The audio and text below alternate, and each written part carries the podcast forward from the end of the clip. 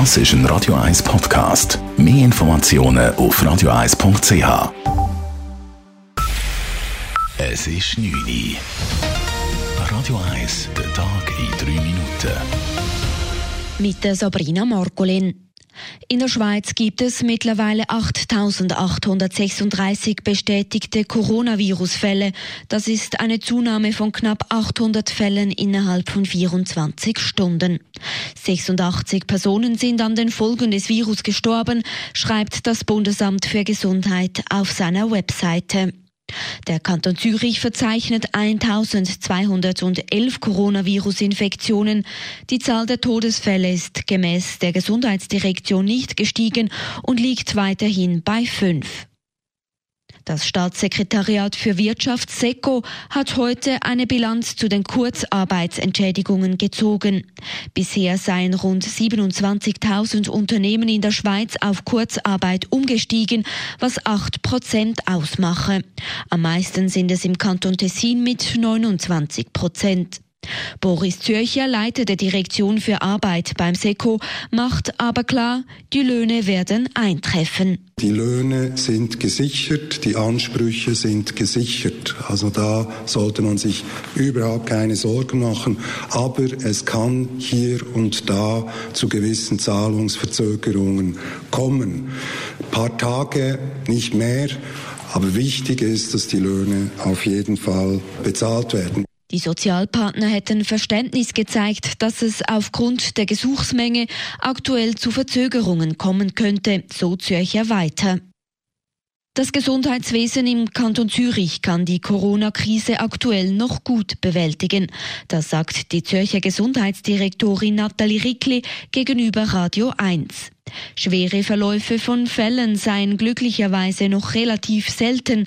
Auch dank der guten Zusammenarbeit zwischen den Spitälern seien die Intensivpflegeplätze noch nicht ausgelastet. Wir schauen zum Beispiel kleinere Spitäler, die zwei, drei IP-Stationen haben, können wir die, grossen verlegen oder welche Patienten können wir wo in welche Spitäler äh, bewegen und da erfahren die Spitäler untereinander eine grosse Solidarität. Es ist auch nicht selbstverständlich, dass die Privatspitäler, nicht Listenspitäler vom Kanton Zürich wirklich äh, sehr positiv mitmachen.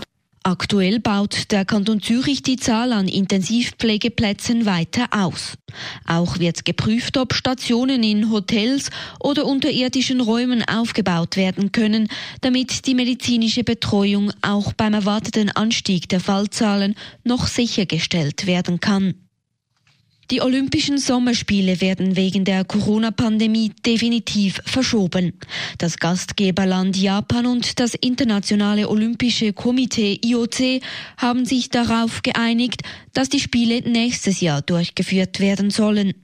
Für Swiss Olympic komme der Entscheid nicht überraschend, sagt Sprecher Alexander Weffler. Der Entscheid hat sich jetzt abgezeichnet in den letzten Tagen und ja, für uns ist, ist sicher eine gewisse Erleichterung jetzt da. Hat nicht zumindest die Gewissheit, dass die Spiele nicht im Sommer stattfinden und nehme an, vor allem für die Athletinnen und Athleten ist es eine Erleichterung, weil sie wissen, dass sie sich jetzt nicht unter so schwierigen Bedingungen, wie sie aktuell herrschen, auf das grosse Ereignis müssen vorbereiten die Olympischen Spiele hätten im Juli und August in Tokio stattfinden sollen.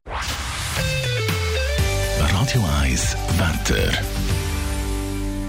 Die Nacht ist es klar, der Morgen, Mittwoch startet sonnig. Es gibt höchstens ein paar Hochnebelfelder entlang der Alpen. Aber Mittag aber muss dann mit Quellwolken und Wolkenfeldern gerechnet werden. Es gibt Maximaltemperaturen von bis zu 8 Grad.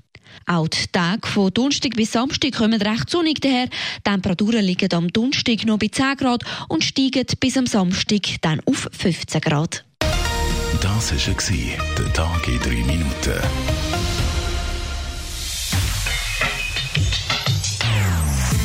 Non-Stop Music auf Radio 1. Die besten Songs von allen Zeiten. Non-Stop.